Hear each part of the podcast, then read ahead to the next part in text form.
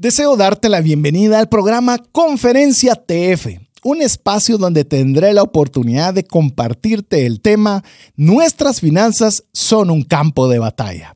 En este espacio te compartiré desde un punto de vista bastante personal y con un enfoque cristiano lo que considero que puede servirte para ganar esa batalla por nuestras finanzas. Espero te lo disfrutes. El episodio de hoy es gracias a Central de Negocios, una agencia confiable de seguros en Guatemala, donde puedes cotizar tu seguro médico. Recuerda que una sola enfermedad puede terminar con todos los recursos generados en una vida. Cotiza el tuyo al WhatsApp más 502 5995 4444. Recuerda que tener es una decisión financiera inteligente. ¡Iniciamos!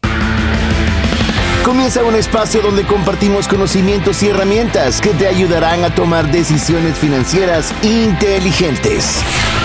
Esto es Trascendencia Financiera.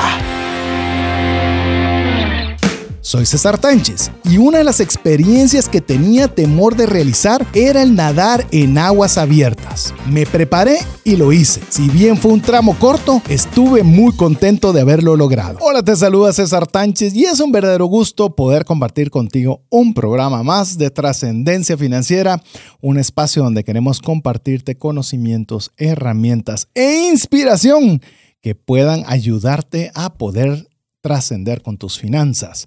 ¿Por qué razón? Para agradar a Dios con la buena utilización de los recursos, para que tengamos para las necesidades y deseos de nuestra familia, pero también para que podamos tener más allá para poder compartir con una mano amiga que necesite de nuestra ayuda, de, nuestra, de nuestro apoyo. Así que queremos darte la bienvenida en este espacio. Voy a estar eh, solo en esta oportunidad. No voy a tener, usualmente estoy bien acompañado, de, usualmente de Mario López Alguero, mi amigo y coanfitrión.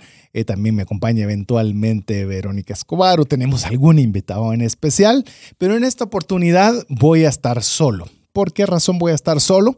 Eh, eh, eventualmente tenemos un espacio en el que hemos titulado Conferencia TF que es obviamente donde alguna de las personas que son invitadas, o en, este caso mi persona, podemos exponer sobre un tema de una forma en la cual vamos a exponerlo. Eh, llamemos solo una persona a todos los amigos que nos escuchan.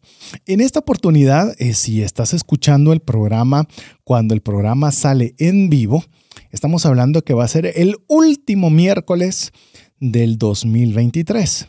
Sin embargo, y que si lo escuchas en cualquier momento a través del podcast, que igual fuera de una forma que pueda ser de utilidad, no importa la fecha que lo escojas.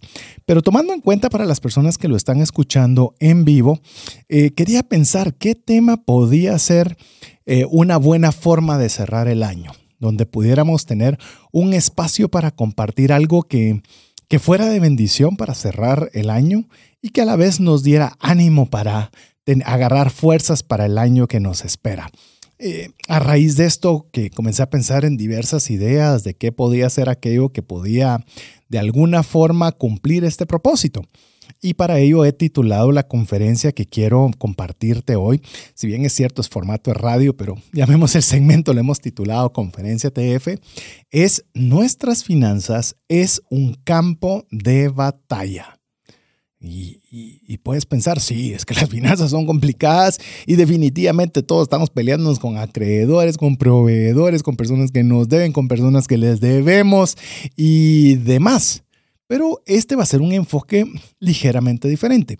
Quise eh, poder tener este espacio para hacerlo desde un punto de vista más personal, incluso eh, de alguna forma de poder ver por qué las finanzas son un campo de batalla y no solo lo que nosotros lidiamos con terceros, sino también ponerle un enfoque desde un punto de vista incluso bíblico, un punto de vista espiritual, que hay una causa, una razón por la cual nuestras finanzas no son solo importantes para nosotros, sino hay otras eh, intereses que muchas veces no nos damos cuenta de que tienen interés de que nuestras finanzas no se encuentren bien. Entonces, eh, quiero tal vez de esta forma, pues, si usted ha escuchado el programa con buena frecuencia, pues quizás mm, se habrá dado cuenta que no menciono tal vez lo suficiente que soy una persona cristiana, una persona que tengo la certeza plena de que hay un Dios todopoderoso, pero también, así como hay un Dios todopoderoso, también hay un enemigo que se levanta desde muy temprano todos los días con una decisión perseverante de ver cómo puede destruirnos, cómo puede atacarnos con todas las fuerzas que tenga. No se puede solo creer que existe Dios sin creer también que hay un enemigo que quiere procurar hacer lo malo en nuestras vidas. De hecho, eh, algo interesante que nos dice la Biblia eh, es que el enemigo tiene tres um, objetivos particulares en su agenda, que es robar, matar y destruir. Así que si usted ve que cualquiera de los ataques que usted puede tener en su vida cotidiana aplica cualquiera de estas tres áreas, puede saber que eso no proviene de Dios, sino que proviene de un enemigo que está decidido a atacarle para robarle, para matarle y para destruirle. Y, estoy empezando con una connotación quizás un poco, un poco dura, un poco fuerte, un poco álgida, cuando estamos hablando de, que hay Dios y que, y que lo, quiere hacer algo que motive y que, y que sea algo para iniciar bien un próximo año. ¿Y por qué arranca con que hay un enemigo que quiere robar, matar y destruir? Porque cuando nosotros nos damos cuenta que estamos librando una batalla por nuestras finanzas, nos vamos a dar cuenta que una batalla va a tener dos entes que están uno contra el otro. Uno que procura una cosa y el otro que procura lo contrario.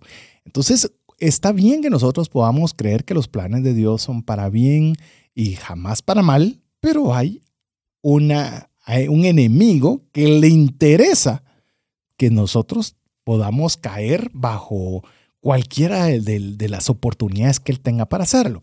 Entonces, yo quiero tal vez iniciar esta, esta participación o esto que quiero compartirle teniendo claro que tenemos un enemigo. Y el enemigo desea destruir la familia, o sea, la base de la sociedad. Eh, uno a veces piensa en guerras, piensa un ejército enorme peleando con otro ejército enorme, pero raras veces nosotros nos ponemos a pensar en que lo que busca son hacer de una forma muy táctica, muy minuciosa, muy específica, el poder destruir a la familia. Ahora, si ese es lo que desea y ese es el objetivo, la pregunta que deberíamos hacernos es, ¿y cómo lo va a hacer? Si eso es lo que quiere hacer, ¿cómo, o sea, si usted fuera un enemigo, ¿cómo haría para destruir a una familia? Y es algo que me puse a pensar, ¿cómo sería eso posible? Y quiero decirle algo, ya luego de estar enseñando finanzas personales por más de 15 años, por unos 15 años en, en medios de comunicación, le puedo decir que la principal artillería que el enemigo va a utilizar contra la familia es a través del dinero. Es a través de ir contra nuestras finanzas personales. Es lograr destruir cómo tenemos nosotros un buen uso de los recursos. Porque si, si, si logra destruir las finanzas, y ya voy a ahondar un poco en este tema, va a poder ocasionar un daño enorme. Es más, le digo, el dinero, el dinero per se no es un tema secundario. El tema de, por ejemplo, si usted busca en la Biblia, eh, temas relacionados con el dinero es el segundo tema más mencionado en toda la Biblia. Solo el amor le gana al dinero. Fuera del amor, el dinero es el segundo tema más importante, o por lo menos dicho de más frecuente, en el, en el, en, cuando usted lee la Biblia. Es decir, que si nosotros nos, nos eh, limitamos a lo que son los números per se, usted se va a dar cuenta de que las finanzas tienen una importancia muy grande. Es decir, pueden ser el origen de muchos problemas. De hecho, nosotros lo podemos leer en, un pasaje bíblico donde dice de una forma muy clara que el origen de los problemas o la raíz de todos los males, de hecho de una forma más específica, es el amor al dinero. Es decir, muchas de las cosas malvadas que nosotros no podemos imaginar, no podemos eh, dimensionar cómo puede ser posible que haya tráfico humano, eh, donde puedan existir maldades perversas, donde puedan haber cosas que, uno dice, y esta gente es desalmada. Y realmente muchas veces, eh, si bien es cierto, hay una, una malva, eh, hay maldad, hay perversidad y muchas otras cosas, pero el motivante de la mayoría de ellas es el dinero. Es que yo quiero tener dinero, quiero tener más, quiero esto, quiero lo otro y demás. Es decir, que nosotros vemos la maldad nada más, pero la raíz, lo que provoca esa maldad, muchas veces, por no decir la enorme mayoría, o como lo expresa claramente la Biblia, es el amor al dinero. Cuando nosotros comenzamos a valorar más el dinero que cualquier otra cosa, incluso el ser humano es capaz de hacer cosas que son tremendas, que son terribles, que son inimaginables. Entonces, cuando nosotros nos damos cuenta, por eso a veces cuando, eh, como le digo, por eso le digo, este, este, este espacio va a ser un poco más personal y quizás un poco más íntimo, es que nosotros pensamos que ah, leer la Biblia es bueno. Sí, sí, yo creo que deberíamos leerla. Sí, la iglesia dicen que es buena también, ¿verdad? Pero muchas veces no nos damos cuenta que hay verdades que son tremendamente impactantes en nuestra vida y particularmente para lo que el espacio de trascendencia financiera está hecho, para el tema del uso del dinero.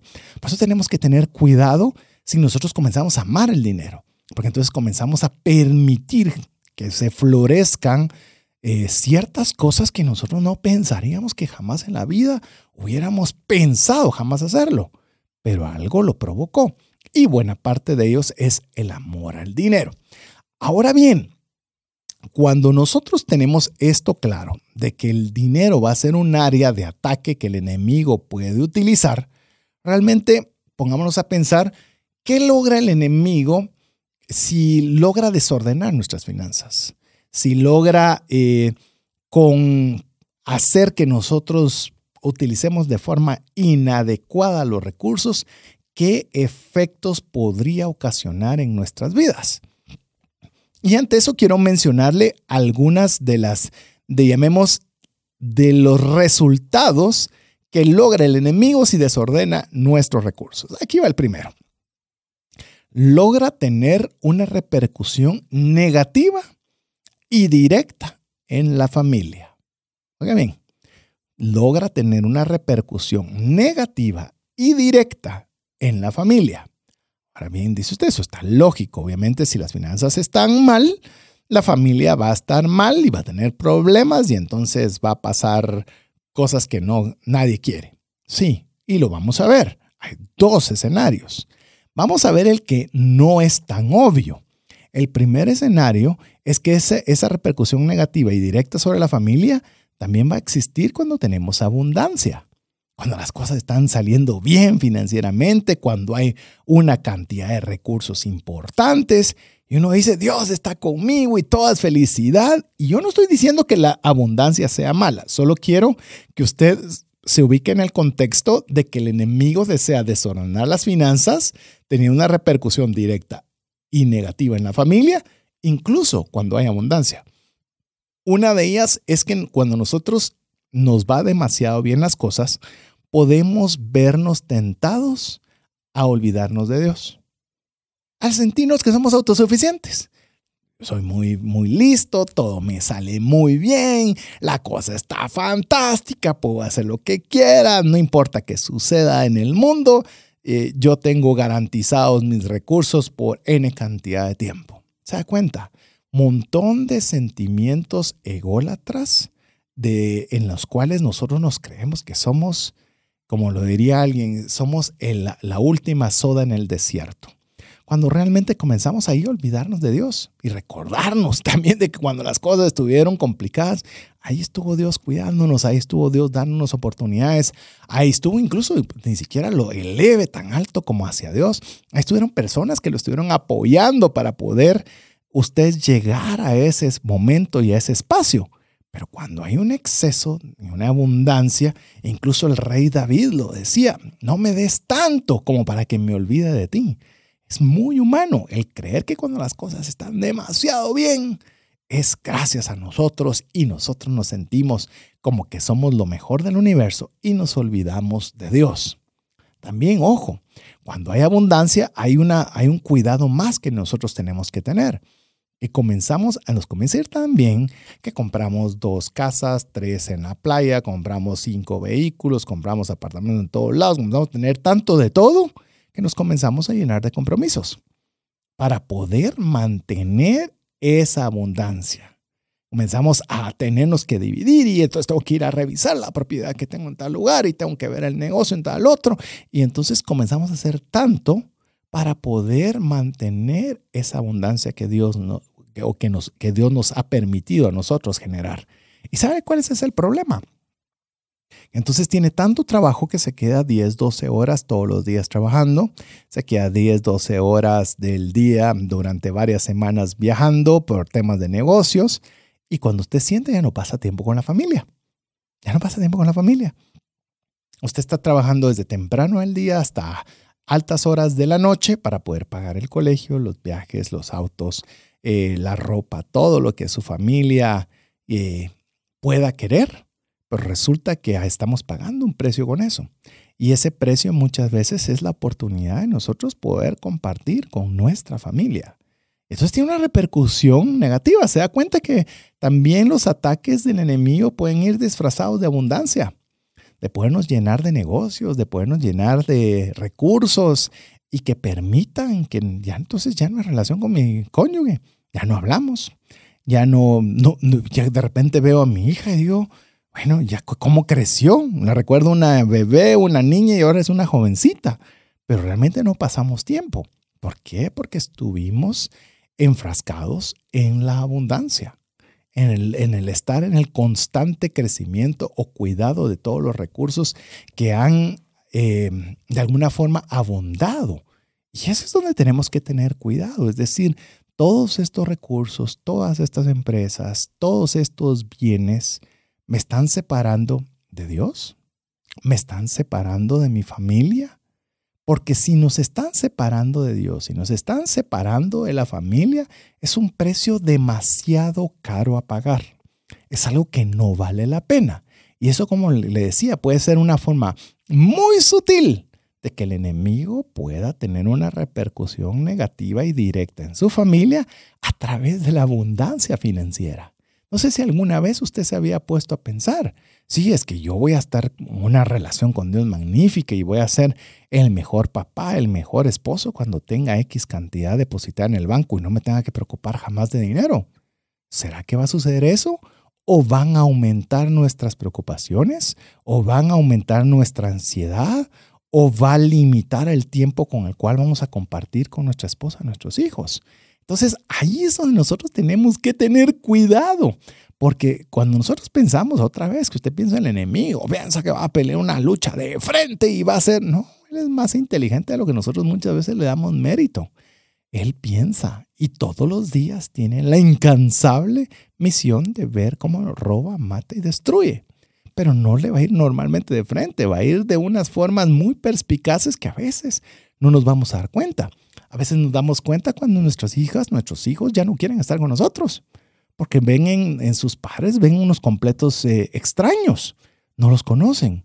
O cuando ya viene la solicitud de divorcio, porque pues ya no hay relación, pues, o sea, habrá cualquier cosa menos relación. Y ando viajando tanto tiempo fuera que no estoy en casa y entonces vienen otras tentaciones de tener eh, relaciones extramatrimoniales. Y si se, se da cuenta que eso no sucede de la noche a la mañana, comienza de poco en poco, no se da ni siquiera cuenta. Entonces hay que tener cuidado cuando hay abundancia, porque la siguiente es lo opuesto y esa es de alguna forma un poco más obvia. Es cuando hay escasez, cuando nosotros no tenemos la abundancia de recursos, cuando estamos muy limitados de recursos. Ahí lo que sucede cuando nosotros tenemos esa limitación o tenemos recursos muy bajos, pueden pasar dos cosas. La primera es que nosotros podemos abrirle la puerta al pecado. Y usted va a decir, bueno, ¿me está predicando o me está hablando de finanzas o qué está haciendo? Por eso le anticipé al inicio que esta era una conversación muy personal pero creo que es muy importante que usted sepa que también estos factores están dando más allá de cómo lleva su control de gastos, cómo, cómo lleva su presupuesto, el ahorrar, el invertir, porque hay una lucha por su familia. Hay una lucha y esa lucha va a ir en buena medida a través de la gestión de nuestros recursos. ¿Por qué le digo que usted le abre una puerta al pecado? Usted le abre una puerta al pecado cuando usted tiene pocos recursos porque le puede entrarle por ahí, oiga bien, a ver si de casualidad a usted le suena cualquiera de las cosas que le voy a mencionar. A mí me sucede, vamos a ver si a usted también, de que de repente usted permite que le entre la envidia. ¡Hala, qué lindo el carro que tiene él o ella, ¿verdad? Qué lindo el carro. Y él ni siquiera trabaja la mitad del tiempo que yo trabajo. Él porque tuvo suerte. Él porque A, porque B o porque C. Y cómo la vida es injusta y cómo debe Y comenzamos a permitir, porque obviamente si nosotros damos envidia es un pecado. Comenzamos a envidiar. A envidiar es querer tener lo que otro tiene. Y comenzamos nosotros a justificar la envidia. ¿Qué tal esta? El robo inclusive usted está en una empresa y en esta empresa ni les ha costado nada lo que han hecho, me voy a llevar estas hojas, me voy a llevar estos folders, total para lo que me pagan, eh, lo mínimo que podría hacer y total ya está, está presupuesta. Comenzamos a permitir una serie de narrativas en las cuales ya hasta robar no es tan malo como debería ser. Y comenzamos a decir, ah, pues bueno, yo pongo más gasolina de la que dicen, cambio en la factura, digo, comenzamos a ver cómo por necesidad o por limitación de recursos, comenzamos a tener envidia, robo, ¿qué tal está? Egoísmo. Ya no doy lo que me cuesta, si apenas tengo, como, como encima que yo vaya a, a dar algo. Comenzamos a ser egoístas. Por eso el tema trascendencia financiera, desde su nombre, es que usted va a expandirse más allá de usted. Y por eso constantemente tuvimos los programas de inspiración TF, en el cual animarle a dar, animarle a la generosidad, animarle a ayudar a una mano amiga, como lo repetimos todos los programas. ¿Por qué? Porque es la forma de combatir muchas veces cuando hay escasez. Es decir, ¿cómo voy a dar si apenas tengo? Todos tenemos algo que dar, todos. En Guatemala se compran tres tortillas con un quetzal, que es equivalente a 12, 15 centavos de dólar. Este eso no le sirve nada a nadie. Pregúntele al que no ha comido el día de hoy si tres tortillas le hacen la diferencia, sí o no. Por supuesto que hacen la diferencia. Y esa es una forma en la cual nosotros comenzamos a darnos cuenta que como estamos comenzando a ser egoístas, cuando no pensamos en nadie más, comenzamos a pensar únicamente en nosotros mismos. Otro elemento cuando hay escasez es que comenzamos a generar deuda. Comenzamos a generar deuda y la deuda es la forma más, ¿qué le podría decir? Menos visible y menos condenada, pero es la forma de esclavitud moderna. Es decir, nosotros comenzamos a ser esclavos de nuestros acreedores, como lo dice Proverbios 22.7. Los ricos son los amos de los pobres. Oiga bien esta, y los deudores son esclavos de sus acreedores. Usted puede decir, sí, pero no funciona así. No. Si usted tiene la deuda de su casa, y que estoy diciendo que, no estoy diciendo que es una mala, que sea algo malo hacerlo. Simplemente le estoy diciendo que es una forma de poder adquirir un bien, pero es una deuda. Usted tiene que pagarlo, pues deje de pagar tres meses la cuota de su hipoteca y ¿qué pasa? Va, pues algunos son más flexibles. Deje de pagar los seis meses y dígame qué pasa. Se va a dar cuenta de quién es el verdadero dueño de ese bien. Ese bien va a ser suyo hasta que usted lo pague completamente. Mientras tanto, es la institución financiera la dueña de ese bien por el cual usted debe de pagarlo durante las cuotas que usted haya dicho que va a pagar. 10 años, 15 años, 20, 25. Eso significa que una cantidad de dinero de sus ingresos es, usted la tiene comprometida durante todo ese tiempo, 10, 15, 20, 25 años, a una institución. Eso es una, cosa. usted no tiene opción. No le están diciendo, mira, si podés, págame hoy. Pero si no podés, no te preocupes. Págamelo cuando vos puedas. No funciona así. Realmente nosotros comenzamos a, tener una obligatoriedad. Recuérdese que cuando era la esclavitud, No era si querés me ayudas, si querés trabajas aquí, si querés me servís. No, sos un esclavo. Tenías que hacerlo sí o sí. Entonces tenemos nosotros que verlo también cuando nosotros estamos metiéndonos a deudas. Yo no estoy diciendo que la deuda sea mala, que no, es que no, no tengo una hipoteca por una casa, que usted no utilice un préstamo para hacer crecer su negocio. No. Estoy tomando qué tipo de deudas que usted podría evitar o que le van a hacer una carga financiera tan grande que se vuelve usted, como lo dice Proverbios 22.7, se vuelve un esclavo de su acreedor porque tiene la obligatoriedad de pagar sí o sí. Así que eh, este, es este, es el primer elemento en el cual le estoy compartiendo lo que creo que logra el enemigo si desordena nuestras finanzas, que es este primer punto, que logra tener una repercusión negativa y directa en nuestra familia. Al regresar de importantes mensajes para usted, voy a compartirle un par más que creo que son algunos de esos objetivos por el cual el enemigo creo que quiere desordenar sus finanzas. Pero luego de compartirle estas, estas razones, también le voy, a, le voy a compartir algunas formas en las que creo que nosotros podemos contrarrestar cada uno de esos ataques.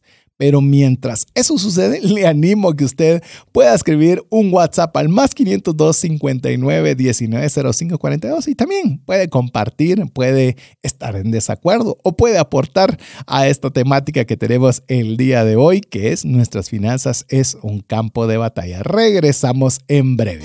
Si sientes que no te alcanza el dinero y que necesitas ordenar tus finanzas, el curso Transforma tus finanzas es para ti. En él aprenderás a gastar con inteligencia, salir de deudas, ahorrar con propósito, generar más ingresos y mucho más. Adquiere el curso en la página cesartanches.com en la sección de recursos. Invierte en tu educación financiera y transforma tus finanzas. Si llegara a fallecer la persona que lleva el ingreso al hogar, ¿se tendrían los recursos económicos para poder seguir adelante? Si la respuesta es no, el seguro de vida es algo imprescindible a contratar. Adquiere un seguro de vida de bajo costo que te devuelva todo lo aportado en 20 años. Cotiza el tuyo al WhatsApp más 502 5995 4444. ¿Sabías que según Employee Financial Wellness, un empleado ocupa más de 144 horas laborales al año lidiando con problemas personales de dinero? Mejora la productividad de tu empresa proporcionándole a tu equipo educación financiera. Solicita una propuesta al WhatsApp más 502 59 19 Si el contenido de este programa te genera valor, compártelo en tus redes sociales. Trascendencia financiera. Quiero agradecer cada uno de los mensajes que usted nos envía al WhatsApp más 502 59 19 05 42. En esta oportunidad tengo la dicha de poder compartir con usted una temática que, como se dará cuenta, no es muy frecuente que sea tan personal, tan íntima e incluso tocando temas espirituales bíblicos, por decirlo, o por ponerle alguna, alguna forma de decirlo, relacionado con el tema de las finanzas y en esta oportunidad sobre lo que, sobre el título el cual le, le he propuesto el día de hoy, nuestras finanzas es un campo de batalla. Él le mencionaba que estoy convencido de que el enemigo está contra de nosotros y buena parte para poder destruir a la familia, las finanzas personales es un, sin duda, una de las principales áreas de ataque y que creo donde cree que tiene un mayor grado de eficiencia, donde puede tener mayor repercusión directa para poder hacer eh, un impacto negativo sobre la familia. Le comentaba que básicamente tenemos que cuidar cuando hay abundancia, también cuando hay escasez, porque en cualquiera de esas dos áreas nosotros podemos permitir que nuestra familia esté bajo riesgo a causa de los ataques en las finanzas del enemigo. Otra de el segundo tema que quiero compartirles relacionado a lo que el enemigo logra cuando atacan y desordenan nuestras finanzas, oiga, es esta, la número dos.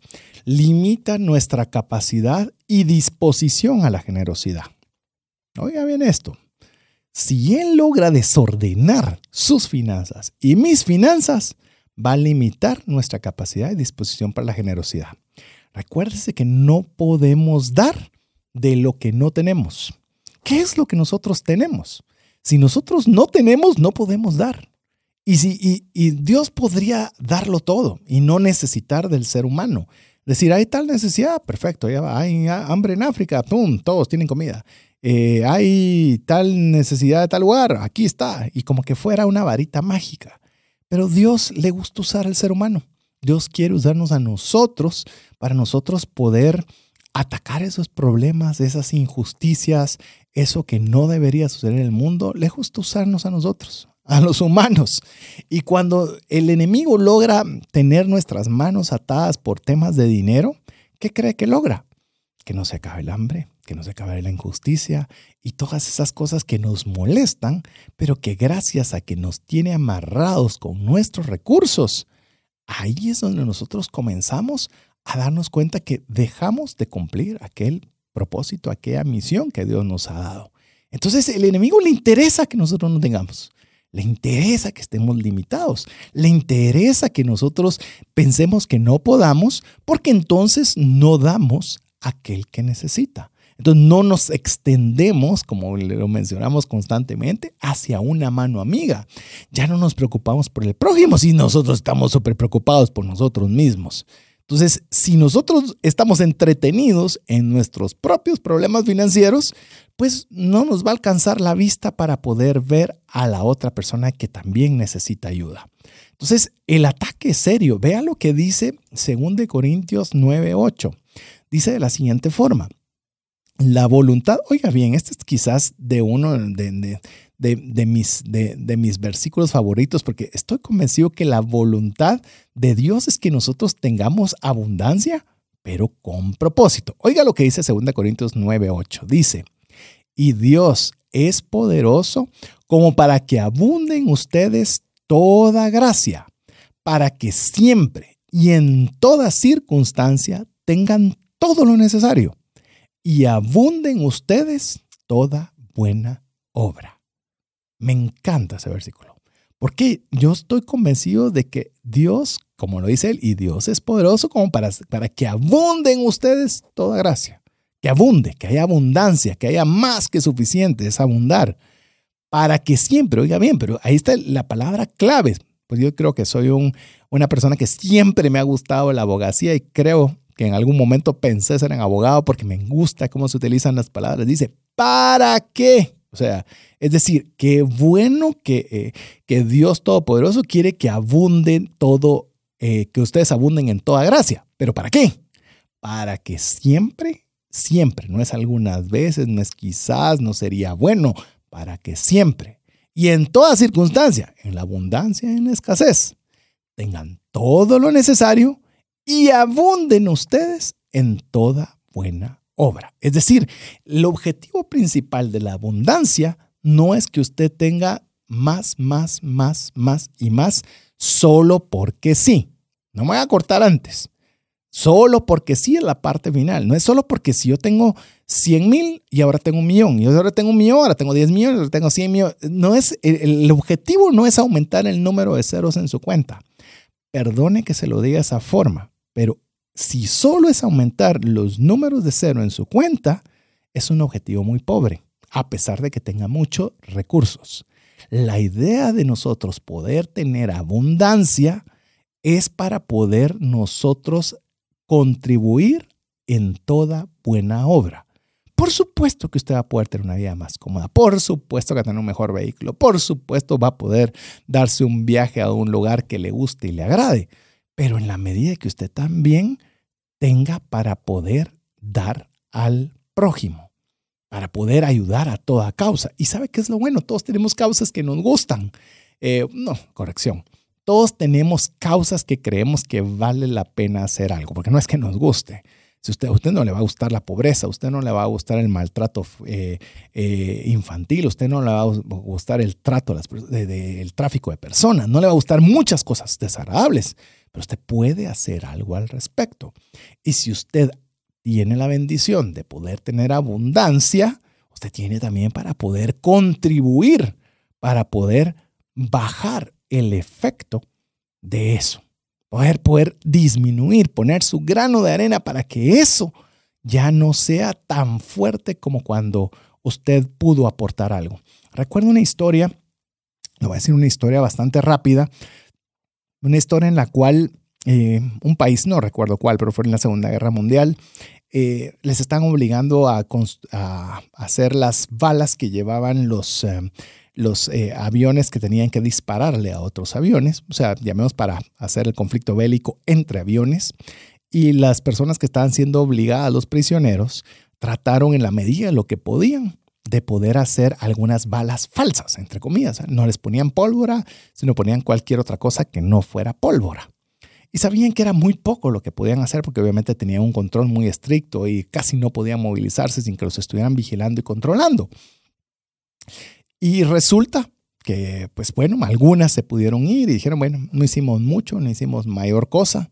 Y en una de esas, pues obviamente está un ataque aéreo y uno de estos enemigos de, un, un, avión dispara hacia el otro avión y bueno, el otro avión dice, bueno, ya me dieron y comienza una serie de, tiros y el avión no cae. Bueno, todavía en el chance de, todavía pues, de, escaparse de esa batalla, llegar a su, a su lugar de donde le estaban esperando en el cuartel y resulta que revisan el avión y se dan cuenta que habían algunas balas que no llevaban pólvora. O sea que ese avión, si hubieran llevado pólvora, seguramente ese avión hubiera caído.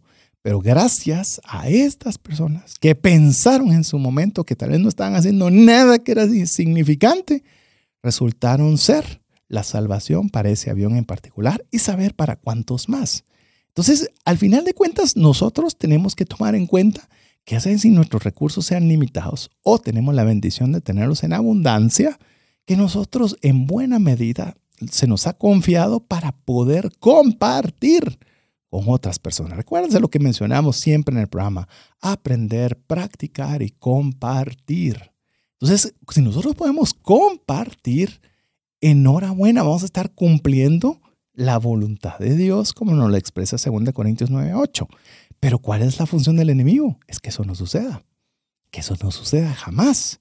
Y la forma en la que va a utilizar, o, la, por lo menos la principal que va a utilizar, va a ser cuando logra tener nuestras finanzas apretadas, donde va a tener la oportunidad de que nosotros nunca tengamos para dar. ¿Y usted por qué no va? No tengo. Es que fíjese que yo no puedo. Es que, es que, es que, es que.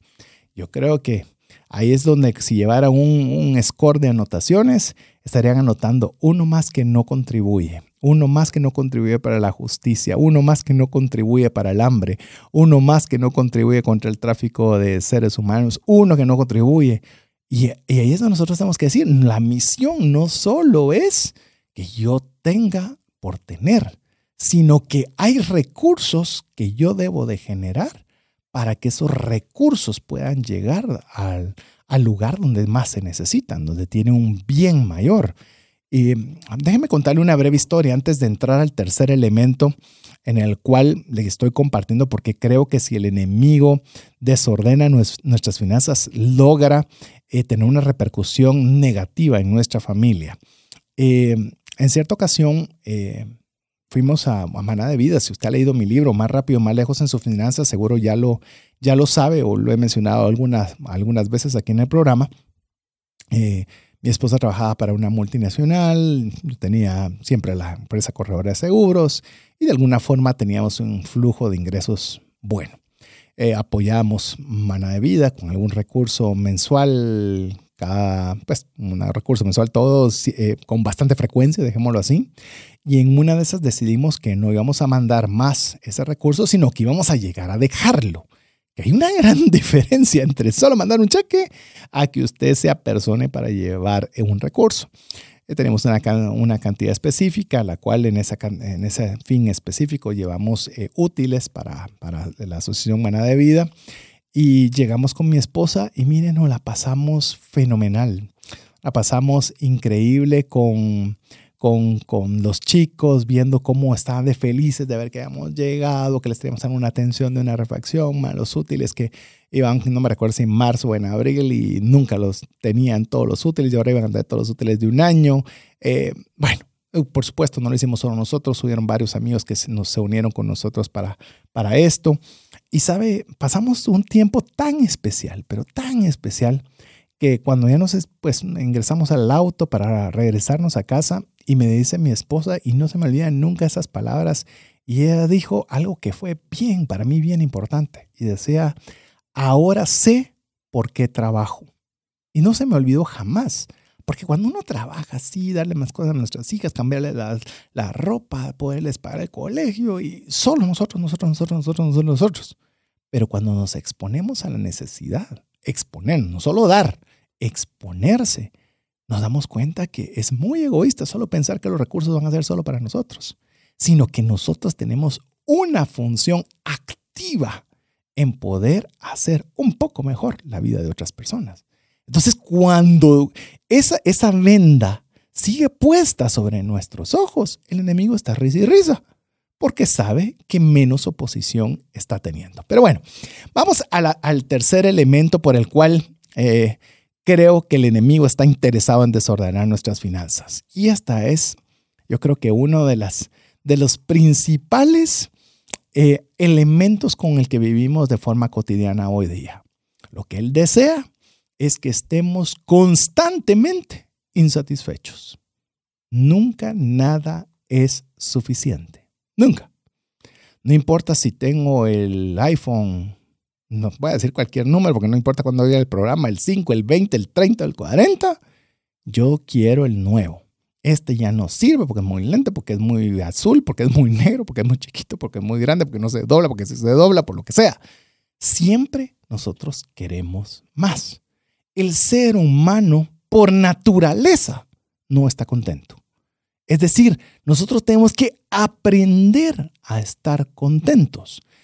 Es más, si usted ve a un niño, un bebé, ni siquiera niño, ve a un bebé, usted tiene algo y hay alguien que tiene otra cosa, él está insatisfecho por la otra cosa que tiene el otro. Es decir, siempre va a querer algo más. Estaba muy contento con el juguete que tenía, pero si hay otro que tiene alguien más, él quiere el otro. Y esto sigue de niños, esto sigue de adolescentes y esto sigue de adultos. El ser humano siempre va a estar insatisfecho, no va a estar contento. Es más, usted puede decir, usted lo dice porque usted está bien, porque ahorita de plano usted, usted no tiene problemas financieros y entonces por eso para usted es muy fácil decir que lo que usted está diciendo. Es más, ¿sabe qué me puse a pensar hace poco? No importa, voy a poner, voy a poner un ejemplo, un ejemplo claro. Suponga usted que usted tiene una, llamemos un cuarto pequeño, donde tiene apenas un bombillo, en el mismo cuarto, ahí mismo está su, su habitación, un espacio separado donde tiene, tiene su cocina, su comedor chiquito, y usted piensa, yo no tengo nada. Tiene su microondas, lo más para recalentar algo, eh, su camita que ahí está algo viejita. Por cierto, no me estoy refiriendo a Nueva York, ¿verdad? Porque ahí tiene que tener un montón de plata y al final va a tener un espacio más o menos similar al que le estoy mencionando. Pero ¿sabe qué es lo interesante? A pesar de que usted puede pensar que es muy poco, le puedo decir algo. Los reyes de antaño, estoy hablando los faraones, le estoy hablando, eh, yo qué sé, Napoleón Bonaparte, no sé, le, estoy hablando cualquiera, todas las personas nosotros pensamos que eran realeza, faraones, reyes y demás. Ni uno de todos ellos tiene los lujos que hoy tiene prácticamente cualquier persona de clase media. Póngase a pensar en la luz. La luz ahí no había luz. Ahí tus velas, a ver si. Y, que te las ponían y medio. trate usted de leer con velas. Trate usted de movilizarse con velas. O sea, no es del todo cómodo. Qué bonito es tener una luz que le ilumina bien. Agua. Imagínese el agua que bebían e, en ese tiempo. Por algo vivían tan poco tiempo, ¿verdad?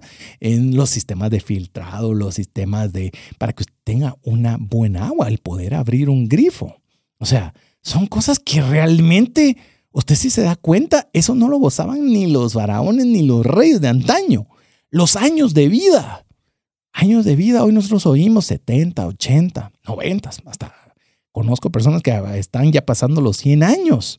En esos tiempos eh, vivían 40, 50, 60 los que grandes, porque obviamente habían enfermedades que eran muy sencillas, pero se los acababan. Eh, una muela, hoy tenemos un dentista que nos ayuda y ahí vamos saliendo adelante, pero en ese tiempo que le dolía la muela tal vez se la quitaban todas y esa era la solución. Entonces, si se da cuenta, hoy yo no estoy queriéndole decir que usted tiene que, que sentirse conformista, que no tenga que aspirar a más y no tenga que hacer más pero vivimos mucho mejor de lo que vivieron los, la gente más pudiente apenas unos años atrás. Eso es algo que a veces nosotros no nos damos cuenta, que como lo que pasa es que nosotros comparamos con el que tiene más, con el que tiene más facilidades, con el que tiene más cosas. Entonces nos mantenemos constantemente insatisfechos. Ojo, que no digo ni primos, ni amigos, ni colegas, con los que la televisión y las redes sociales le dicen, Puchis, de veras a veces caen, ya se me salió lo guatemalteco, perdón por el puchis. Pero a veces nosotros miramos, ah, que está de viaje y que saca su selfie ahí con las pirámides de Egipto y, y nosotros pensamos que así viven siempre, ¿verdad? Y yo, puede ser que así lo sean, pero nosotros comenzamos nosotros a estar insatisfechos, decir, ala, y yo ni siquiera puedo ir bien al interior del país. Aquí tenemos que tener cuidado porque cuando nosotros permitimos la insatisfacción, comenzamos a vivir deprimidos, enojados, decepcionados. Y ahí es donde el enemigo dice, otro punto para mí. Imagínense, y ustedes, sí, pero lo genial es que uno lo tenga todo. Si uno lo tuviera todo, o mucho al menos, uno no tendría el problema de la insatisfacción. Quiero mencionarle algo que hasta recientemente lo, lo estaba analizando. Y por favor, las personas teológicas, ténganme un poco de, de flexibilidad con lo que le voy a decir ahora. Adán y Eva, los primeros dos seres humanos que vivieron en este mundo. ¿Cuánto tenía Adán y Eva? Lo tenían todo. Casi. Bueno, perdón, no todo. Casi todo. Solo una cosa no podían hacer. Una sola cosa no podían hacer. Que era comer del árbol del bien y del mal. La fruta prohibida. Era lo único. Todo lo demás lo tenían todo. Tenían a los animales de su servicio, tenían eh, todo estaba a su servicio. Lo tenían todo. Podríamos pensar que eran las personas más ricas que habitaron la Tierra porque no tenían una limitación de casi nada excepto de una cosa. Eran las personas quizás más prósperas. ¿Y sabe qué? ¿Qué cree usted? Usted que ya sabe cómo estuvo la historia. Fueron y comieron de ese fruto. De lo único. Una sola cosa tenían limitación y anhelaban esa cosa. ¿Se dan cuenta la insatisfacción del ser humano? A pesar de que podían disfrutar de cualquier cantidad de frutos, de cualquier cantidad de comidas, de cualquier cantidad de todo, lo que se les había limitado, que era una sola cosa, esa misma querían.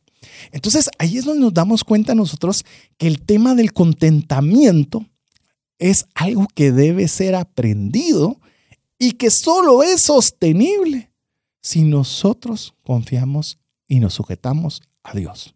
De lo contrario, no se puede. Es antihumano, es decir, va contra la naturaleza humana. Vea lo que dice Filipenses 4, 11 al 12. Me gusta, es uno de mis favoritos. le estoy compartiendo mis versículos favoritos que creo que son los que más impacto tienen en las finanzas y nos pueden dar una orientación de cómo poder enfrentar esta batalla por nuestras finanzas. Oiga bien lo que dice. No lo digo porque tenga escasez pues he aprendido a estar contento en cualquier situación. Sé vivir con limitaciones y también sé tener abundancia. En todo y por todo esto estoy enseñado, tanto para estar satisfecho como para tener hambre, lo mismo para tener abundancia que para sufrir necesidad. Oiga bien esto. Y por eso es que quiero quiero hacerle énfasis. Y otra vez, si usted no es una persona creyente, si usted eh, de casualidad está escuchando el programa en la radio, en el podcast, y si yo lo que quería es que me enseñen a utilizar el dinero y cómo invertir y cómo gastar bien y el presupuesto y demás, genial. Tómelo como que le esté dando cualquier frase de cualquier libro que a usted le guste.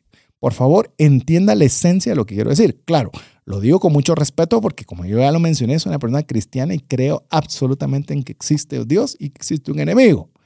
Oiga bien, esta frase bíblica nos está diciendo, no lo digo porque tenga escasez, esta es la parte que quiero hacer el énfasis, pues he aprendido a estar contento.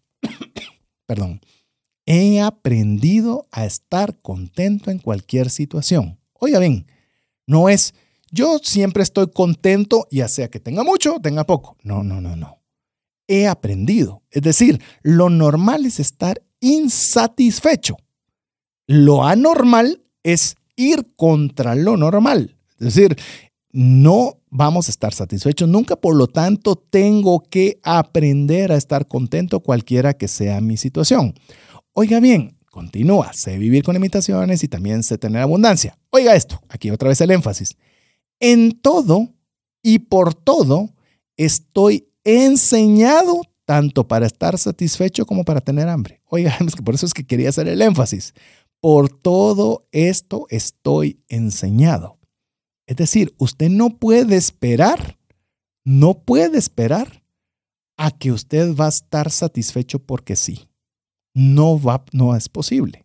Eso va a ser algo por lo cual usted va a tener que aprender. Algo de lo que alguien le va a tener que enseñar, o para eso la Biblia, la iglesia, eh, este podcast o este programa de radio, o sea, lo que usted quiera, le vamos a tener que aprender. No es algo que va a ser intuitivo. Vamos a tener lo que aprender. Porque cuando usted lo aprende, cuando usted ya lo tiene como parte de sí, entonces ya usted puede decir, pues si tengo mucho, genial. Y si tengo poco, está bien. Se puede vivir contento no importando qué. Yo quiero contarle algo. Eh, siempre he tenido eh, la, la pregunta que me hacen de cuál es el mejor consejo o el, consejo principal para tener finanzas saludables. ¿Cuál sería? Uno solo. Y usualmente he contestado, si usted gasta menos de lo que ingresa, se acabó. Ya no habría más programa de trascendencia financiera, no habría nada, porque no va a tener problemas financieros, porque no está viviendo acorde a sus posibilidades. Y sí, Estoy convencido que es un, llamemos, es un consejo importante, pero ¿sabe qué? No es suficiente. Y ahora he cambiado mi, mi respuesta a ello. Y mi respuesta es el contentamiento. El contentamiento. Aprender a estar contento cualquiera que sea mi situación. Porque si usted aprende a estar contento cualquiera que sea su situación, entonces usted no necesita excederse. No necesita pedir prestado para presumir, no necesito, eh, no necesita nada, porque usted está contento, ha aprendido a estar contento cualquiera que sea su situación. Y cuando usted está con, con ese nivel de contentamiento, ahí ahí usted gasta menos de lo que ingresa, ahí usted puede ser generoso, ahí usted puede compartir, ahí usted puede ahorrar para los tiempos difíciles. Mire, todo comienza a ordenarse cuando aprendemos esto. Pero otra vez, regresando y cerrando, es el ataque del enemigo, es que nosotros estemos constantemente insatisfechos, que usted nunca esté feliz con lo que tiene. Entonces, le repito estos tres elementos que he compartido hasta el momento con usted, que es si el enemigo desordena nuestras finanzas, logra, número uno, tener una repercusión negativa y directa en la familia. Número dos, limitar nuestra capacidad y disposición a la generosidad. Y finalmente la número tres es que estemos constantemente insatisfechos. Pero bueno, eh, ah, voy a hacer una pausa para que usted pueda enviarnos un mensaje al WhatsApp más 502 59 19 05 42 compartiéndome si tiene algún punto de vista diferente o comparte lo mismo. Deme una retroalimentación de lo que, del, del tema que estamos conversando el día de hoy, que nuestras finanzas es un campo de batalla. Mientras usted lo hace, lo dejo con importantes mensajes para usted. Una sola enfermedad puede acabar o destruir considerablemente el patrimonio que te ha tomado una vida construir.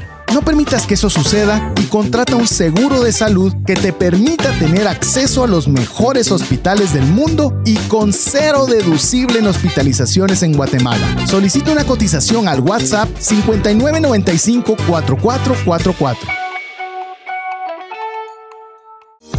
Si sientes que no te alcanza el dinero y que necesitas ordenar tus finanzas, el curso Transforma tus finanzas es para ti. En él aprenderás a gastar con inteligencia, salir de deudas, ahorrar con propósito, generar más ingresos y mucho más. Adquiere el curso en la página cesartanches.com en la sección de recursos. Invierte en tu educación financiera y transforma tus finanzas.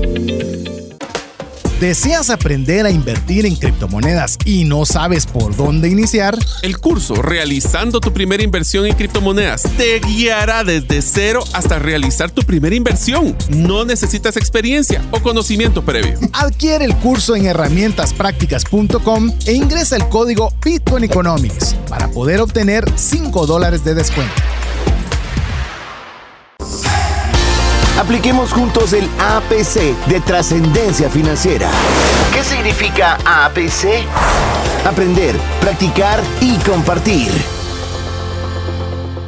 Quiero agradecer cada uno de los mensajes. Estoy muy claro que estamos, por menos si usted lo está escuchando en vivo, eh, casi nunca damos fechas de cuándo hacemos nada, pero en esta ocasión particular es el último miércoles del 2023. Y si usted lo está escuchando en podcast, puedo asegurarle, o por lo menos usted también me puede retroalimentar si cree que esta es una temática que vale la pena, por lo menos tener esta conversación y este análisis, no importando la fecha en la que uno lo esté escuchando, que eso ha sido algo que como proyecto de trascendencia financiera siempre, siempre lo tenemos en mente. Algo que pueda ser útil a través del tiempo. En, este, en, Vamos a una frase norteamericana que se le llama evergreen, que es que sea siempre verde, es decir, que siempre pueda tener una utilidad. Eh, si usted se recuerda, en programas de trascendencia financiera tuvimos un libro, no recuerdo la, la fecha de este libro, el libro de trascendencia financiera fue el primero que leímos, o mejor, no leímos, el primero que extrajimos aprendizajes y fue escrito en 1800, no me recuerdo qué fecha. Y usted dice, eh, ¿y los principios siguen siendo vigentes a través del tiempo. Eso es lo que de alguna forma intencionalmente queremos hacer. Que no importa cuando usted escuche este programa, pueda serle de ayuda y de bendición.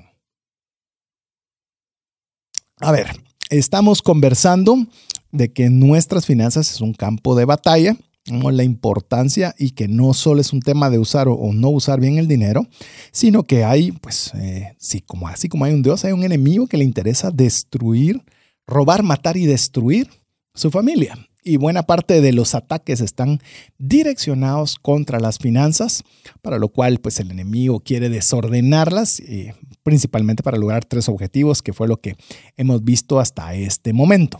Sin embargo, pues ya vimos eh, la oposición que vamos a tener.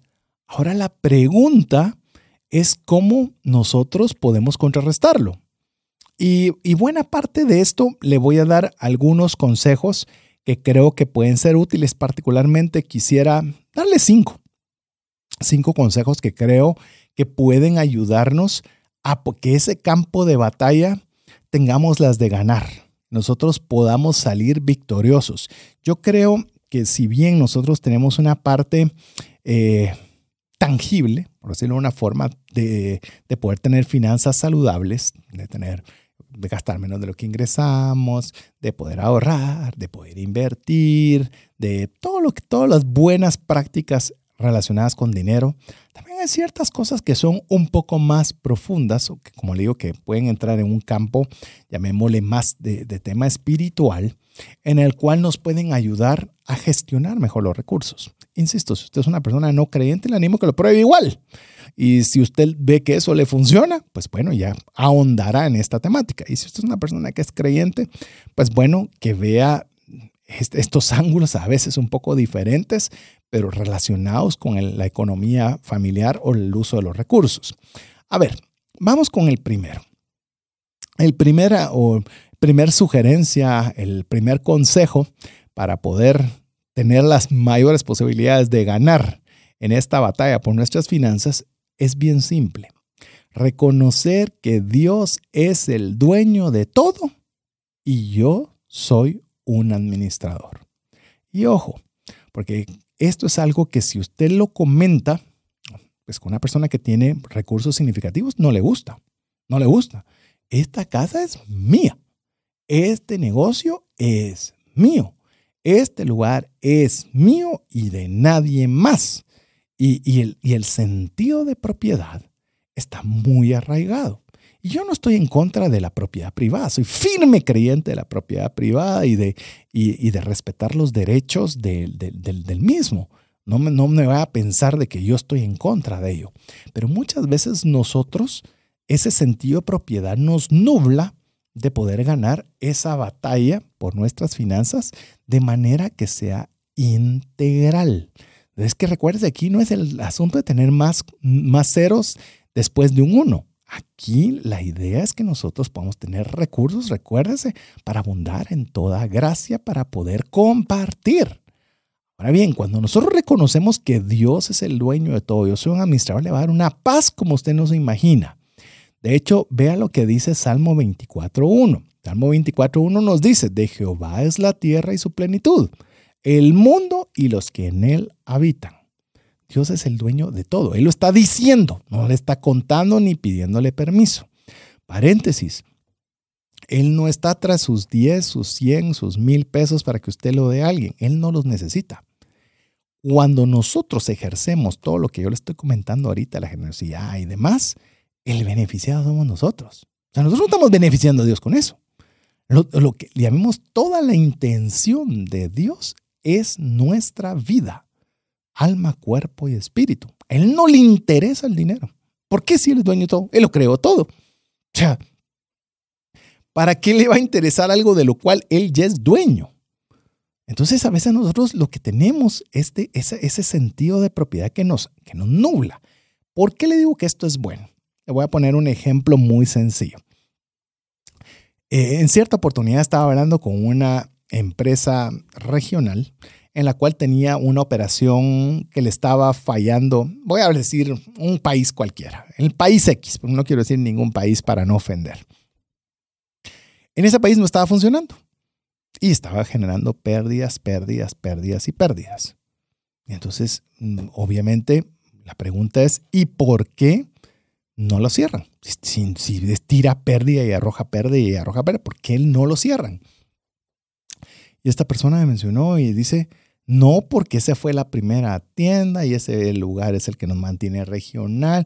Era un montón de respuestas de dueño. Porque, porque no había ninguna razón lógica pues, de que ahí viniera una materia prima, de que esa economía... No, nada, era todo un tema emocional. Y eso es lo que pasa cuando nosotros nos ponemos el título de dueños, que comenzamos a tomar decisiones no como administradores. Si a mí me hubiesen contratado esta empresa, que yo no tengo el apego emocional de la propiedad, y me dicen, ¿qué haces con esa sucursal de ese país? ¿Qué creen ustedes que yo haría? La cierro. La cierro. Y no me duele y no me pesa. ¿Por qué? Porque yo no tengo el apego emocional de un dueño. Estoy tomando decisiones como un administrador. Y eso cambia totalmente la perspectiva. ¿Qué pasaría si usted en el momento, porque a veces nosotros somos muy condescendientes y yo debería tal vez mejor, voy a comprar esto a crédito y lo voy a hacer, pero tomamos la propiedad de la toma de decisiones financieras. Pero ¿qué pasaría si usted se quita el sombrero de dueño y se pone un sombrero de administrador y se pregunta, ¿qué haría un administrador en este caso? alguien que no le importa nada de mi familia, sino que va a ver el mejor uso de los recursos, ¿qué haría? Sin duda no haría esto, haría esto otro. Nos da otra perspectiva totalmente diferente. Y eso es cuando nosotros comenzamos a pensar de que Dios es el dueño de todo, nosotros somos administradores y lo único que tenemos que hacer es ser buenos administradores, descansamos. Quiero decirle que en cierta oportunidad estaba en un hotel y en este hotel se entraron a robar los ladrones y se llevaron cosas que tenía dentro del vehículo. Y obviamente, y lo peor es que yo fui a ese hotel por una actividad organizada por el hotel. o sea, tenían una pena todavía mayor, ¿verdad? De lo que había sucedido. Y todos estaban, pues algunos de los que les pasó también alegando y diciendo.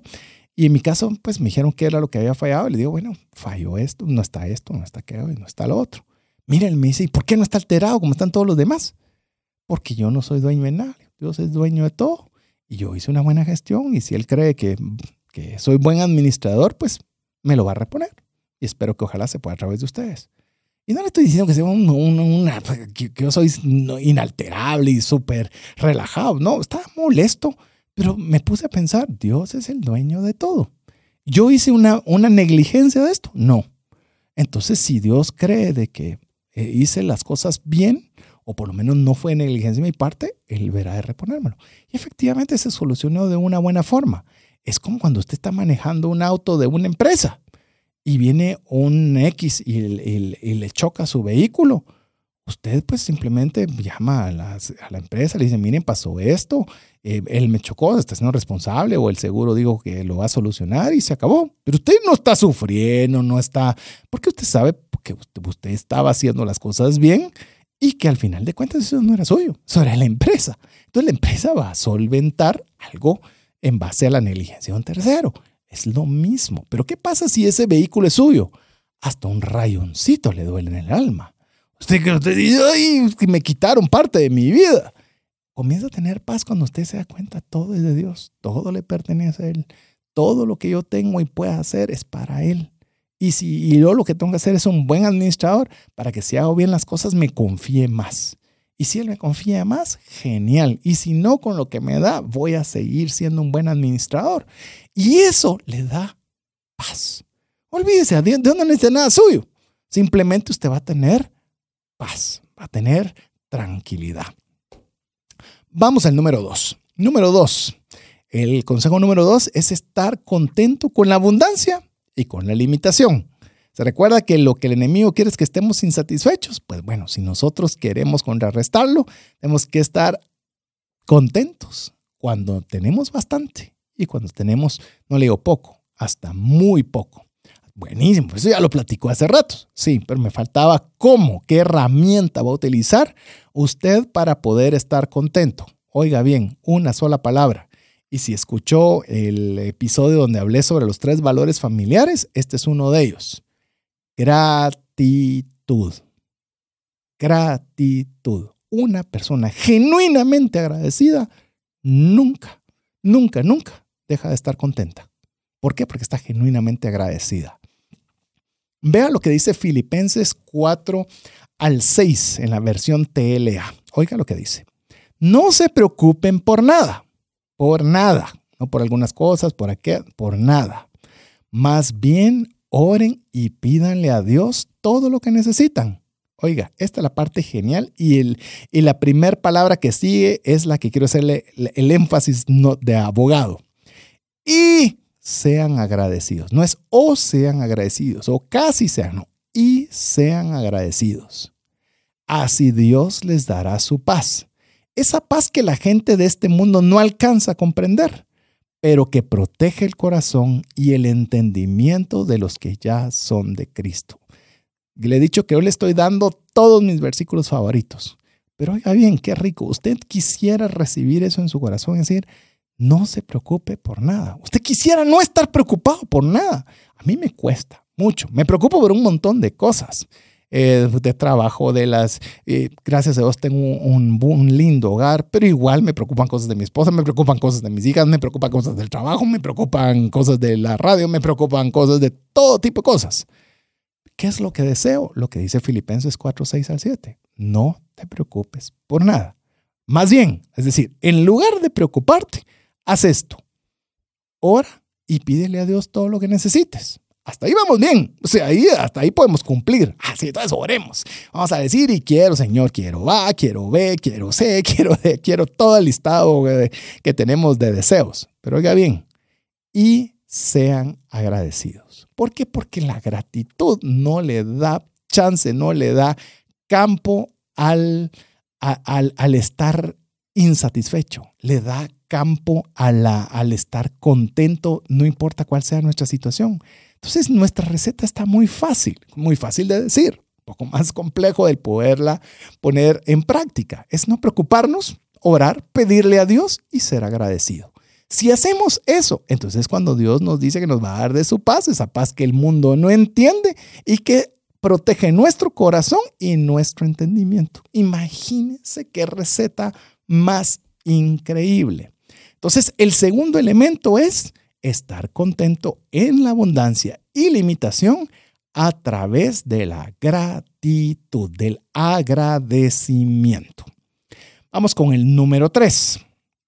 Este número 3, ser generoso con el prójimo. Generosidad, generosidad, generosidad, generosidad. No tengo, sea generoso. Tengo mucho, sea generoso. Tengo más o menos, sea generoso. No importando cuánto tenga, sea generoso. Siempre va a haber alguien que definitivamente le ha tocado mucho más duro que usted. Si usted no ha escuchado el programa de inspiración TF donde tuvimos a los abuelitos heladeros, lo tiene que escuchar. Vaya a su plataforma de podcast favorita y busque abuelitos heladeros. Mire, ese programa a mí me, me hizo estragos. Eh, hay veces que le digo, he tenido mucha carga de trabajo, trabajando largas horas, bastantes actividades, obviamente estoy metido en un montón de cosas, entonces obviamente todas requieren tiempo. Y a veces el domingo decía, por lo menos levantarme un poquito tarde, un día a la semana y poder descansar. Y a veces no descansaba necesariamente todo el tiempo que quería. Decía, el único día que tenía para descansar y ni siquiera lo pude hacer. Rápido viene la queja, ¿verdad?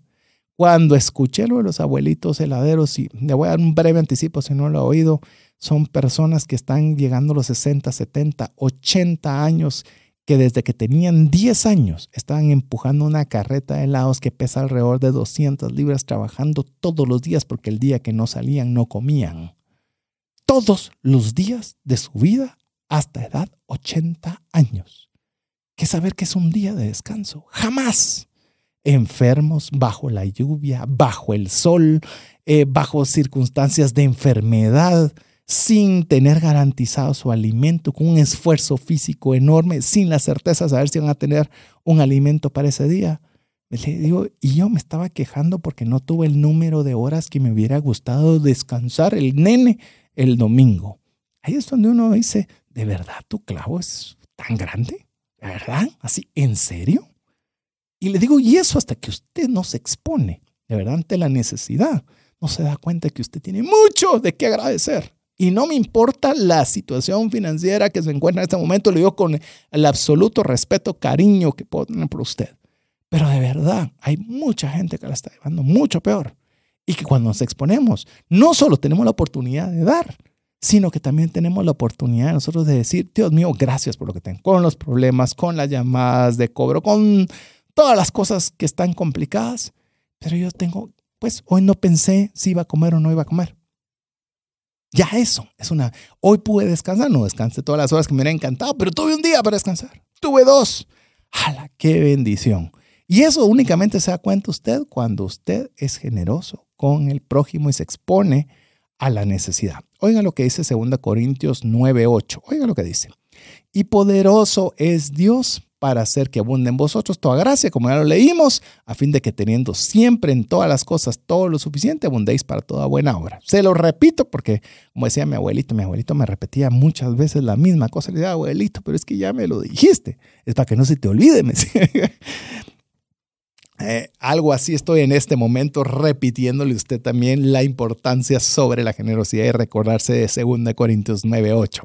Pero bueno, vamos al punto número 4 no ser esclavo de nada. Nada. Nada vale la pena la esclavitud financiera. Nada. Mire, una de las palabras más lindas que hay en las finanzas personales es paz financiera, que es lo opuesto a la esclavitud financiera. Paz financiera no significa tener millones en el banco. Significa que mucho o poco usted vive en paz. Oiga, qué rico descansa, paz. Si tiene mucho o si tiene poco, usted aprende a estar contento. No importando cuál sea su situación, usted vive en paz. Pero muchas veces nosotros optamos por lo contrario.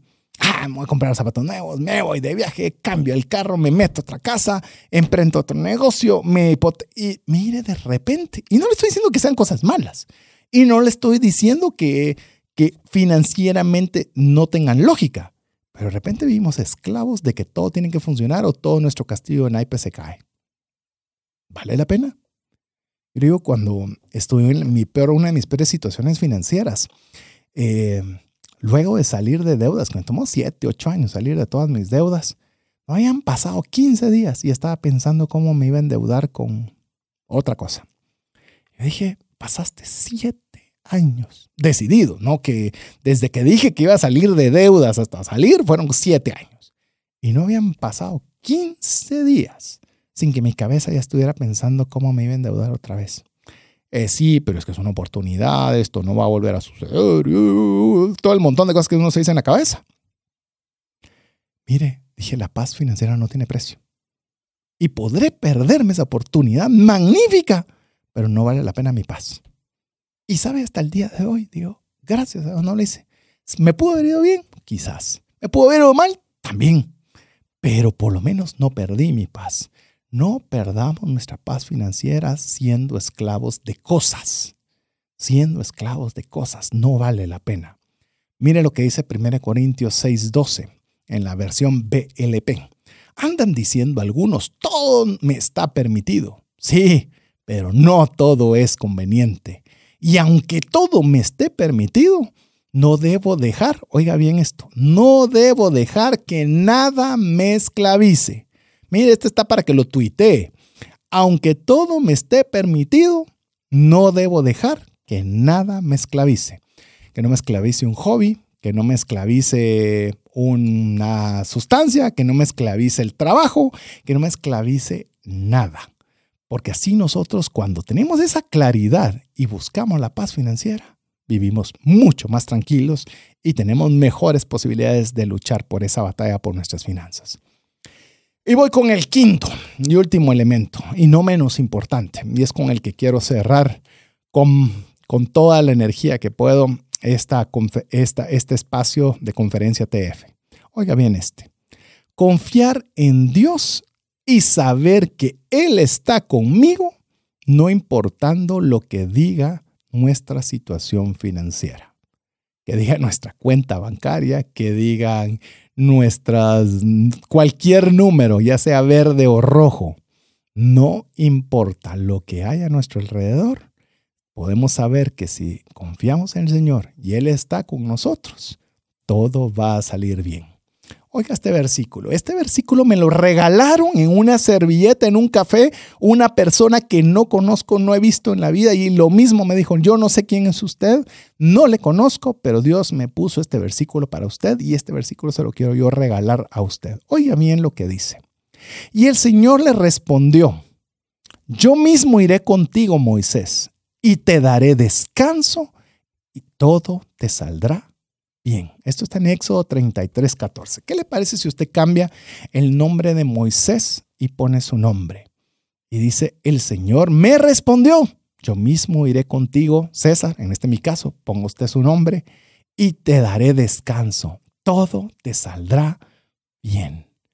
Mire, cuando me entregaron eso, estaba en una posición financiera no cómoda, no buena, en la cual yo decía, Dios mío, ¿cómo voy a hacer para salir? Porque si usted piensa de que aquí solo números de ceros atrás de un uno, ¿no?